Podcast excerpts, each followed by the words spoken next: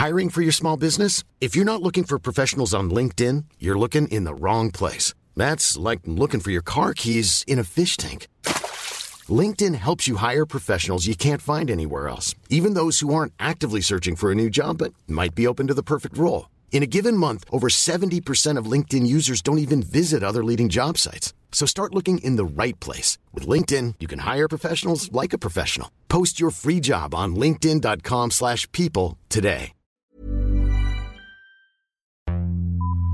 Vox Polony.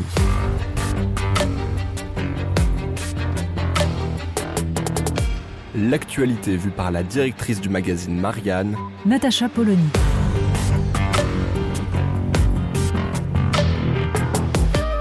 Vox Polony. Rigueur, austérité ou simple désendettement parce que le désendettement c'est la liberté pour reprendre le slogan printanier du ministre de l'économie? Oui, on est reparti pour les arguties lexicales. La présentation du budget 2024 a le mérite de la prévisibilité, Bruno Le Maire et Gabriel Attal ayant eu soin de préparer depuis quelques mois nos gosiers à la potion amère. Avec un argument simple. Les taux d'intérêt remontent, la dette de la France atteint les 3 000 milliards d'euros, le service de la dette va donc absorber des sommes effrayantes. Sur le fond, nul ne peut contester que l'augmentation des taux réduit les marges de manœuvre de l'État, à un moment où il faudrait au contraire investir massivement pour adapter le pays au changement climatique, limiter celui-ci, et dans le même temps faire revenir en France des pans entiers de la production pour endiguer l'envol de notre déficit commercial. À un moment également où les Français constatent la dégradation ahurissante des services publics, la paupérisation dramatique de l'hôpital, la descente aux enfers de l'éducation nationale, bref, le déclassement général de la France. La réponse est simple comme un jeu de vase communicant. Puisqu'on n'augmentera pas les impôts, il faut réduire les dépenses. S'ensuit l'énumération des économies de bout de chandelle. Augmentation de la franchise sur les médicaments, fin du dispositif Pinel sur la construction de logements neufs, suppression des niches brunes, les niches fiscales défavorables à l'environnement. Le tout pour environ 10 milliards d'euros.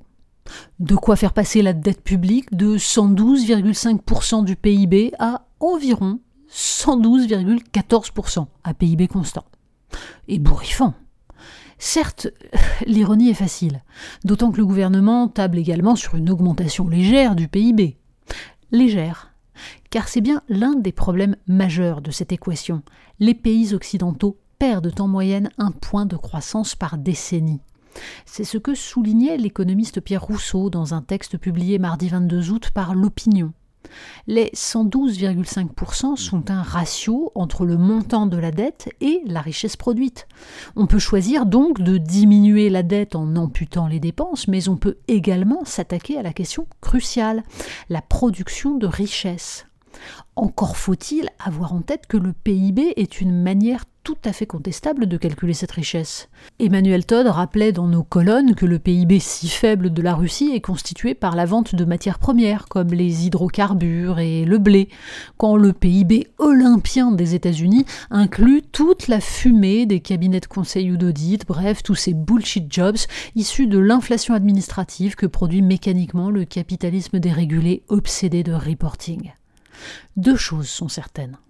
La première, les allers-retours permanents entre le quoi qu'il en coûte sous toutes ses formes, conçu non comme une stratégie mais comme un moyen d'acheter la paix sociale, et la rigueur proclamée par Bercy, et qui serait, selon le rapporteur général du budget, une condition pour déclencher un certain nombre d'aides de l'Europe, créent un climat économique délétère dans lequel nul et surtout pas les petites entreprises ne peut trouver la stabilité nécessaire pour investir. La seconde, la chute de la productivité devrait préoccuper économistes et politiques, dans la mesure où cette dernière avait permis pendant des années de compenser tant bien que mal le désastre des 35 heures et de masquer les conséquences dramatiques de la désindustrialisation. Pierre Rousseau le rappelle dans sa tribune.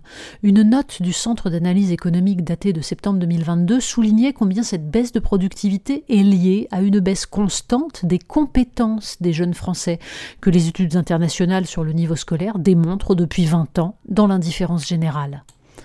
Si l'on ajoute à cela le recul dont les causes peuvent parfois être légitimes ou du moins compréhensibles, de ce qu'on appelait autrefois la conscience professionnelle ou simplement le goût de l'effort, ce que démontre notamment la multiplication des arrêts maladie, on comprend que l'équation est insoluble en l'état.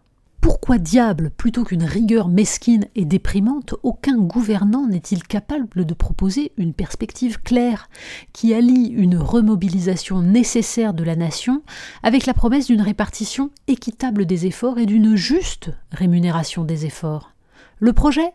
Celui de faire de la France un pays qui produit intelligemment, en s'adaptant aux changements à venir tout en préservant sa beauté, et qui valorise le travail, les compétences, le don de soi. Concrètement, on renverse la table à Bruxelles pour exiger la taxation des multinationales là où se fait le chiffre d'affaires et pour établir non seulement une taxe carbone mais aussi une taxe sociale aux frontières de l'Europe.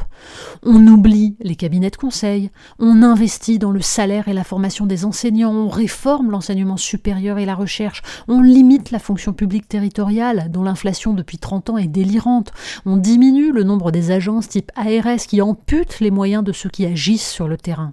Bref, on fait de la politique plutôt que de la gestion. Vox Polony. Retrouvez tous les podcasts de Marianne sur les plateformes de streaming. Et puis les analyses, articles et entretiens de la rédaction sur marianne.net. Et surtout, n'hésitez pas à noter cet épisode et à nous laisser vos commentaires.